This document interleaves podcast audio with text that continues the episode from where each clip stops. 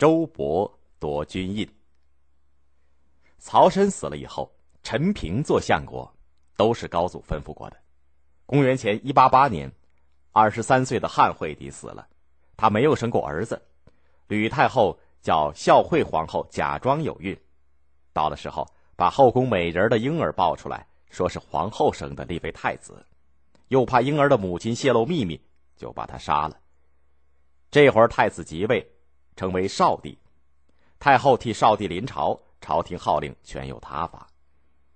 这个时候，朝廷当中几个支持他的大臣都死了。吕太后怕那班立过大功的将军发生叛变，打算封吕家几个人为王。他先问右相王陵行不行，王陵说：“不行。高祖曾经跟大臣们定过盟约。”不是刘家的人不得封王，没有功劳的人不得封侯。谁不遵守这个盟约，天下人共同征伐他。现在要封吕家的人为王，这是违背盟约的。太后听了很不高兴，又问左相陈平和太尉周勃。陈平和周勃都回答说：“高祖平定天下，封自己的子弟为王。现在太后临朝治理天下，封自己的子弟为王，又有什么不可以的呢？”太后点点头，才高兴了。过了几天，太后免了王陵右丞相的官职，让他告老还乡，又封已经过世的父亲为宣王，大哥吕泽为道武王，封侄儿吕台为吕王。吕台死了以后，他儿子吕嘉继承为吕王。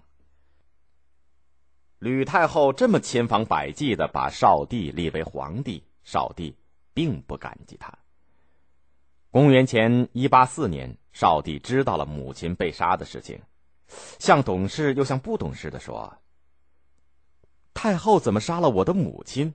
将来我长大了，一定要替我母亲报仇。”这个话传到了吕太后的耳朵里，她十分恐慌，就把少帝也杀了。另外立小孩子刘弘为帝，也称少帝。这两个少帝即位的年代。历史上都叫做太后临朝，前后共八年。公元前一八一年的秋天，吕太后生了重病，自己估计也活不长了。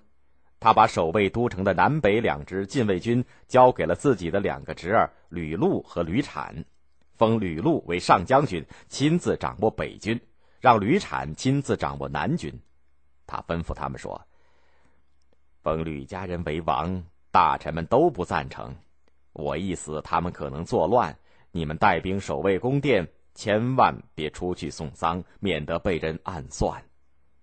他还立下了遗嘱，大赦天下，拜吕产为相国。吕太后一死，按制度下葬，吕禄、吕产都按吕太后临死前的嘱咐，没有去送殡。他们准备谋反，又怕周勃、灌婴这些老臣，不敢马上发动。朱虚侯刘璋的妻子是吕禄的女儿，吕禄谋反的计划，他女儿知道了，女婿也就知道了。刘璋马上暗地里派人去告诉他哥哥齐王刘襄，叫他发兵从外面打进来，再约别的大臣为内应，杀了吕家的人，请他哥哥即位当皇帝。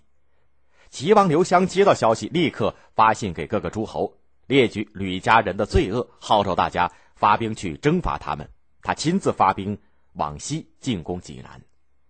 齐王发兵的警报到了长安，相国吕产慌忙派灌婴为大将发兵去抵抗。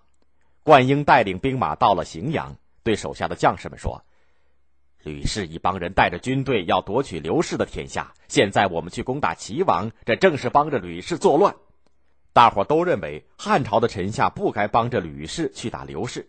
灌婴就派使者去告诉齐王，双方都把军队驻扎下来，等待吕氏起兵造反，一同打进长安去。齐王同意了，也暂时按兵不动。吕禄、吕产准备夺取天下，可是他们内怕周勃、刘璋，外怕齐楚的兵马，又怕灌婴叛变。这个时候，周勃名义上是太尉，可是兵马全掌握在吕家人的手里面。他当初赞成太后封吕姓为王，可是怎么也不肯吕氏夺取刘家的天下。陈平也是死保刘家天下的人。周勃知道，曲州侯黎商的儿子黎季跟吕禄是好朋友，就和陈平相商，用计把黎商骗到家里软禁起来，逼着黎季去劝吕禄交出兵权。黎季只好以好朋友的身份去劝吕禄。皇上叫太尉领北军，叫您回到赵国去，现在还来得及。我劝您快把将军的印交出来，要不然大祸临头了。吕禄就依了他的劝告，交出了兵权，走了。太尉周勃拿了将军的大印，进了北军军营。他对士兵们说：“现在吕氏和刘氏起了纷争，你们自己可以决定到底帮谁。凡是愿意帮助吕氏的，袒露右臂；愿意帮助刘氏的，袒露左臂。”士兵们连想都没有想，全脱去了左衣袖。周勃就接受了北军军营。可是南军还在吕产的手里。陈平就叫刘璋去帮助周勃，周勃叫刘璋监督军门，再传达相国的命令，吩咐宫殿里的卫士不准吕产进宫。吕产不知道吕禄已经离开北军，他带领着一队人马进宫去接受玉玺，卫士们守住宫门不让他进去。吕产还不明白底细，刘璋带领一千士兵已经赶到，把他杀了。吕产一死，吕氏的兵权全没了。大臣们派刘璋去告诉齐王，叫他退兵。灌婴也从荥阳退兵回来。大臣们商议着立谁为皇帝，有的说立这个，有的说立那个。可是大多数的大臣们都认为，代王刘恒是高帝的长子，心眼好。代王的母亲薄氏小心谨慎，薄家又没有势力，不如立代王。大臣们一致同意，就派使者去代都。